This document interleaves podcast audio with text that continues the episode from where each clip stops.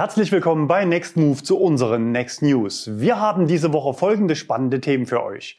Modellzulassung in Deutschland, Audi Q4 e-tron, neue Polestar-Varianten, BAFA und KfW, wann sind die Töpfe leer? Faktencheck, R-Königschau und Neues von Nextmove, Auflösung, Gewinnspiel und Abo-Aktion.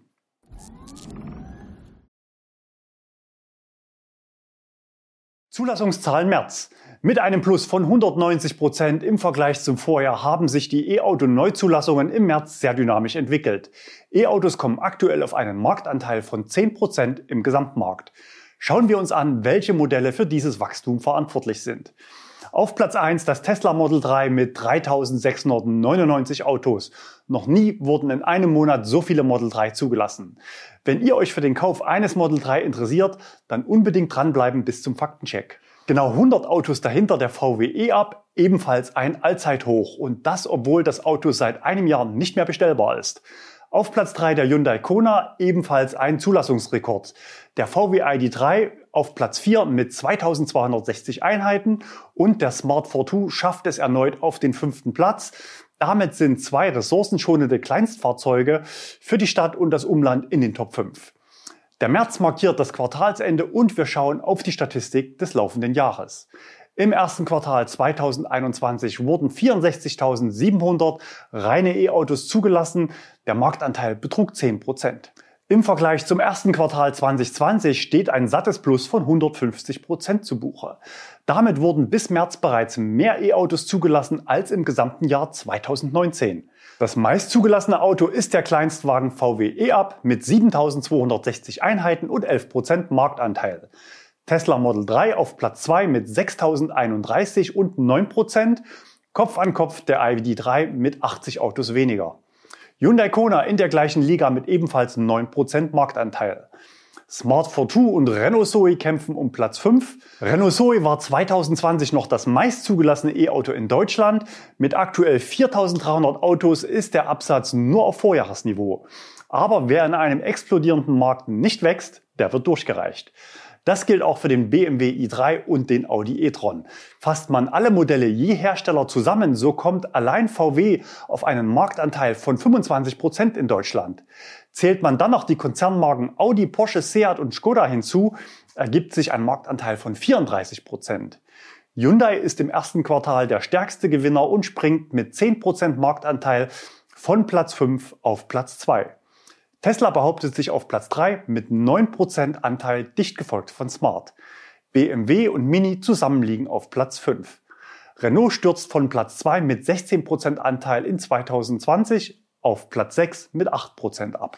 Audi bleibt bei 4%. Insgesamt nimmt die Modellvielfalt weiter zu. 27% entfallen auf sonstige Elektroautos. Auch in den anderen europäischen Ländern ist der Trend hin zur Elektromobilität vollkommen intakt. Christian vom Elektromobilitätsclub Österreich hat uns auf den besonders starken Monat März in Österreich hingewiesen. Im Vergleich zum Vorjahr haben sich die Neuzulassungen von reinen E-Autos mehr als vervierfacht. Mit 3400 Neuwagen lag der Marktanteil im März bei 12 Prozent. Die beliebteste Elektromarke der Österreicher ist Tesla. Jede dritte Neuzulassung ist ein Model 3. Doch nicht nur das. Das Model 3 war auch im Gesamtmarkt das beliebteste Auto der Österreicher insgesamt. Mit 1127 Autos und 4% Marktanteil belegt das Model 3 Platz 1, noch vor Fiat 500 und Skoda Octavia. Zum Vergleich, das meist zugelassene Auto in Deutschland im März war der VW Golf mit ebenfalls 4%. Das macht in Deutschland 11.700 Einheiten, darunter auch noch die restlichen E-Golf 123 Stück. Im Dezember hatte es der VW ID3 durch Eigenzulassungen im Rahmen der CO2-Jahresendrallye auf 7100 und damit 2% Marktanteil geschafft. Was meint ihr?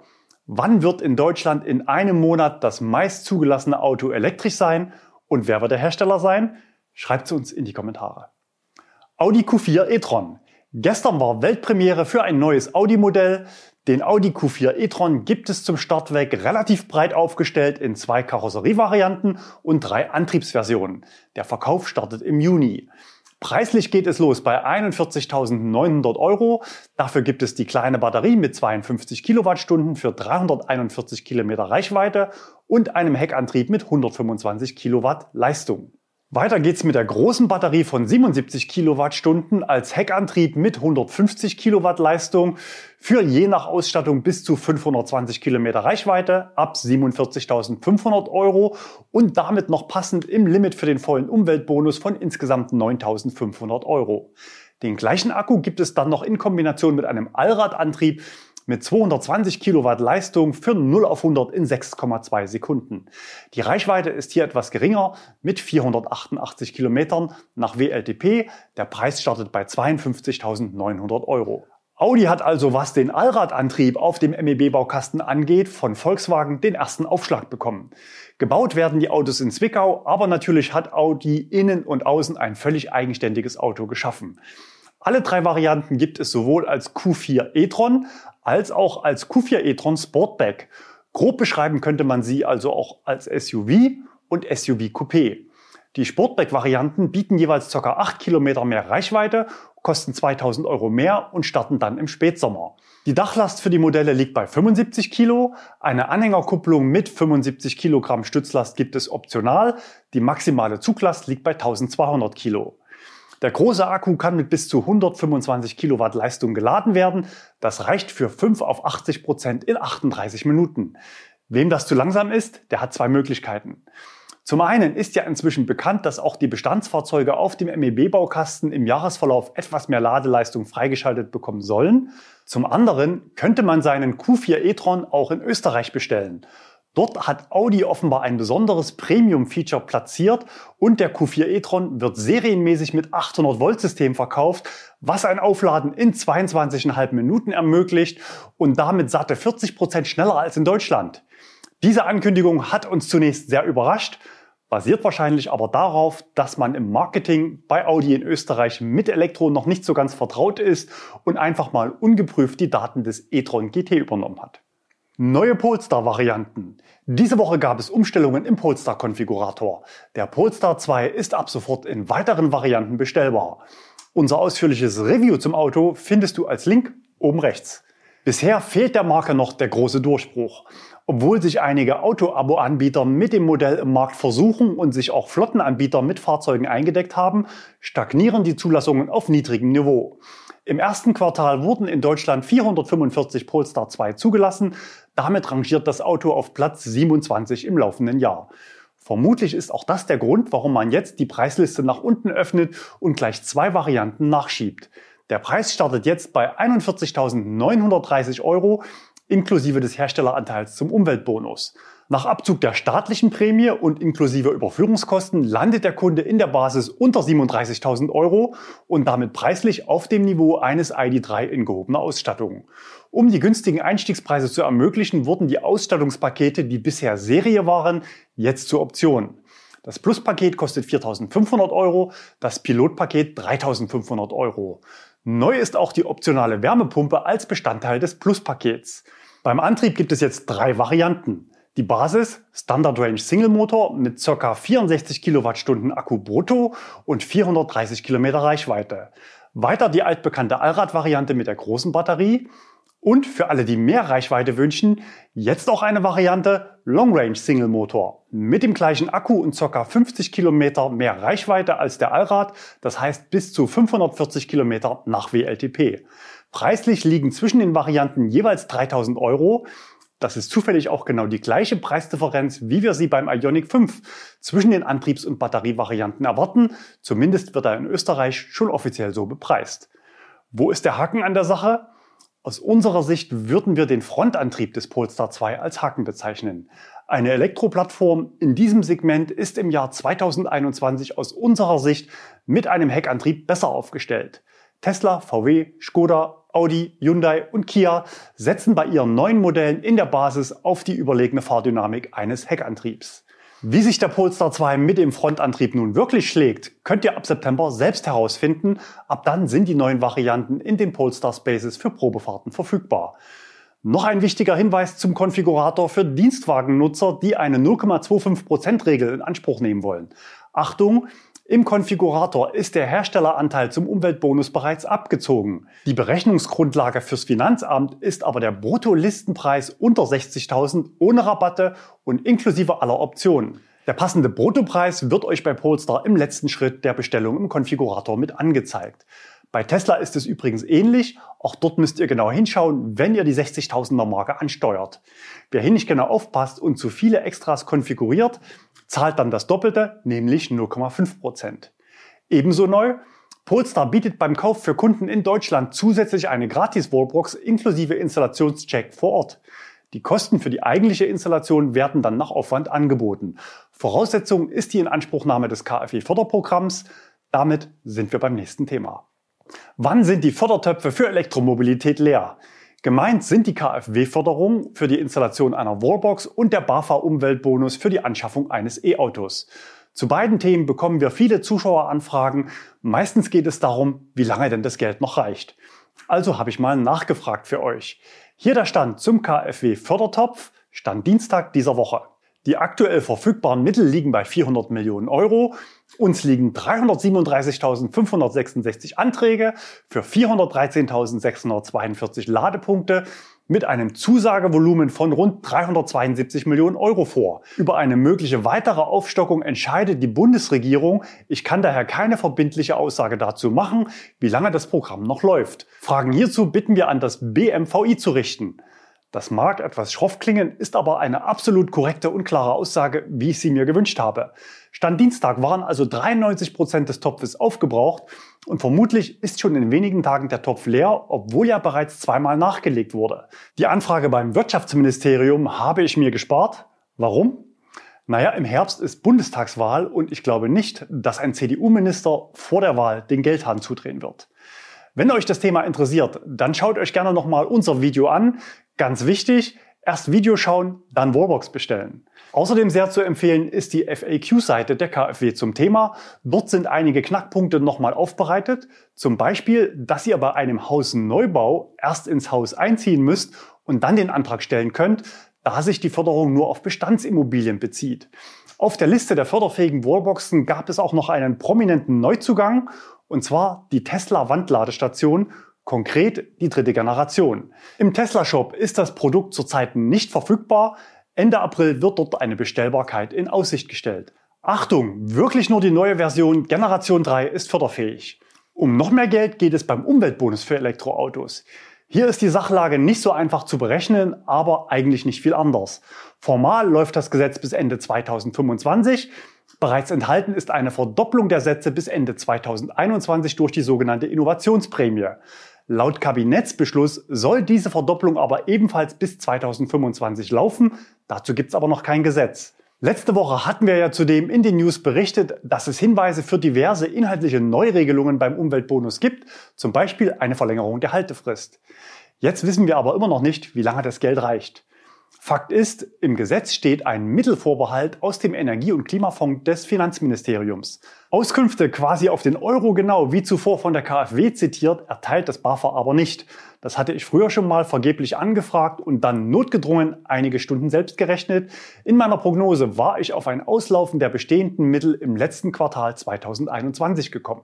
Aber auch hier ist es aus unserer Sicht nicht vorstellbar, dass es kurzfristig dazu kommt, dass die Förderung von heute auf morgen auf 0 Euro geht.